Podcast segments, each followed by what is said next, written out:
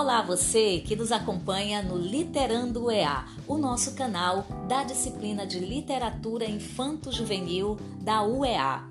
E hoje nós vamos falar sobre o leitor contemporâneo, tendo como referência Narrativas Migrantes, Literatura, Roteiro e Cinema, um livro de Vera Lúcia Folhem de Figueiredo. Para começar, vamos apresentar então o contexto em que surge ou o contexto em que começa a ser construído o que nós estamos chamando de leitor contemporâneo. Então, nós vamos retornar aqui ao século XIX, final do século XIX, com o advento do jornalismo, que vai promover grandes impactos sobre a produção de romances e vai afetar tanto a produção literária quanto o leitor literário. Essa produção literária vai ser afetada porque agora, com a oportunidade e o espaço do jornal, os romances podem ser publicados também em capítulos ou folhetins semanalmente, promovendo assim a divisão de uma obra inteira que é disponibilizada em capítulos menores e oportunizando também leitores a terem acesso a textos mais curtos.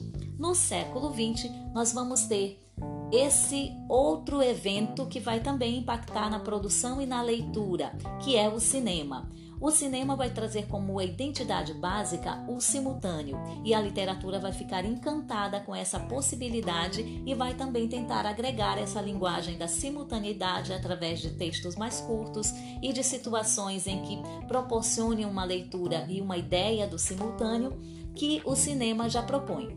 E isso o leitor, que também é alguém que vai apreciar o cinema, vai conseguir identificar nessas produções literárias. O século XXI vai trazer então o advento da internet, que é uma velocidade ainda maior, que também vai influenciar as produções da literatura, os meios de divulgação e veiculação dessa literatura e principalmente o olhar e esse leitor que vai ficar cada vez mais veloz. E como características principais desse leitor contemporâneo, nós podemos dizer que é alguém que tem autonomia para escolher o que quer ler, mas ao mesmo tempo é alguém que está mais suscetível ao poder da mídia, às influências de toda a comunicação de massa, uma pessoa que tem mais acesso às tecnologias digitais, o que pode também comprometer o seu poder de concentração, mas é um sujeito que tem uma cultura de leitura rápida, de múltiplas leituras e também a possibilidade de ler simultaneamente.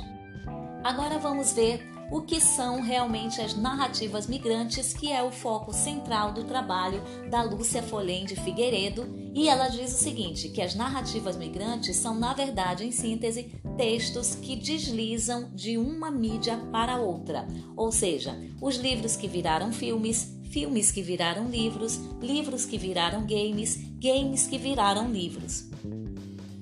E tratando dessa relação mais específica entre cinema e literatura, a Vera Lúcia Folém de Figueiredo vai ressaltar que o cinema aprende muito com a literatura. Desde o seu início, o cinema vai buscar aprender com a literatura a como narrar.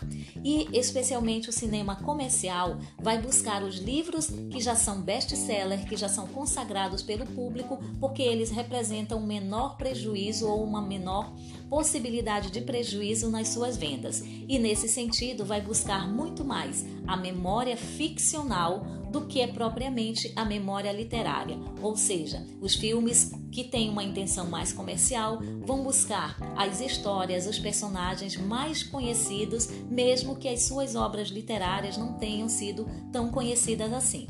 Mas, por outro lado, existe também o cinema-arte que vai buscar na obra literária como essa obra literária se consagra, se constitui, se forma, para que o próprio cinema, a partir daí, busque também a construção da sua identidade enquanto arte.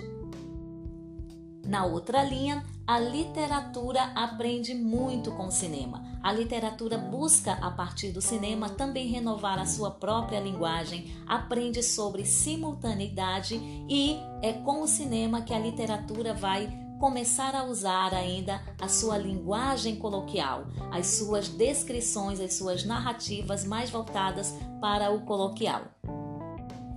E falando então sobre os livros que viraram filmes, nós podemos retomar aqui 1937, que é quando a Disney lança o seu primeiro longa-metragem Branca de Neve e os Sete Anões, inaugurando aí toda uma série de produções cinematográficas a partir dessa memória que vem dos personagens dos contos de fadas, dos contos clássicos, das histórias consagradas da literatura infanto-juvenil.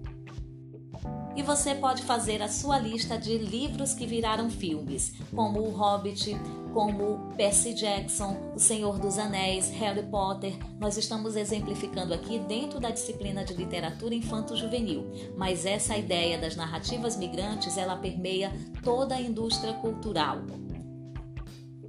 E existem também os filmes que viraram livros, como por exemplo O Labirinto do Fauno, em que o Guilherme Del Toro convida a escritora Cornélia Funk para, após o sucesso que foi o filme premiadíssimo Labirinto do Fauno, escrever então a história. Cornélia Funk também já era autora da trilogia Mundo de Tinta, que teve o primeiro filme gravado, teve o primeiro livro transformado em filme, que foi Coração de Tinta. Nós temos também a situação dos livros que viraram games. Por exemplo, o próprio Senhor dos Anéis do Tolkien gerou games como Shadow of Mordor. E outras situações em que os games viraram livros. Um exemplo interessante é o Assassin's Creed, que na verdade tem a sua narrativa saída da literatura que vai gerar uma série de jogos e esses jogos, por sua vez, vão gerar livros e esses livros vão gerar o filme.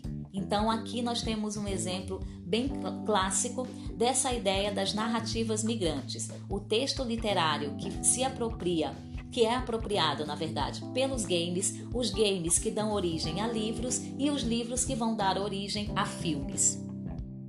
E você pode aproveitar para fazer a sua própria lista de livros que viraram filmes, filmes que viraram livros, livros que viraram games e games que viraram livros. Aproveite e continue curtindo o nosso Nas Ondas da Literatura. E vamos ficando por aqui. Até a próxima!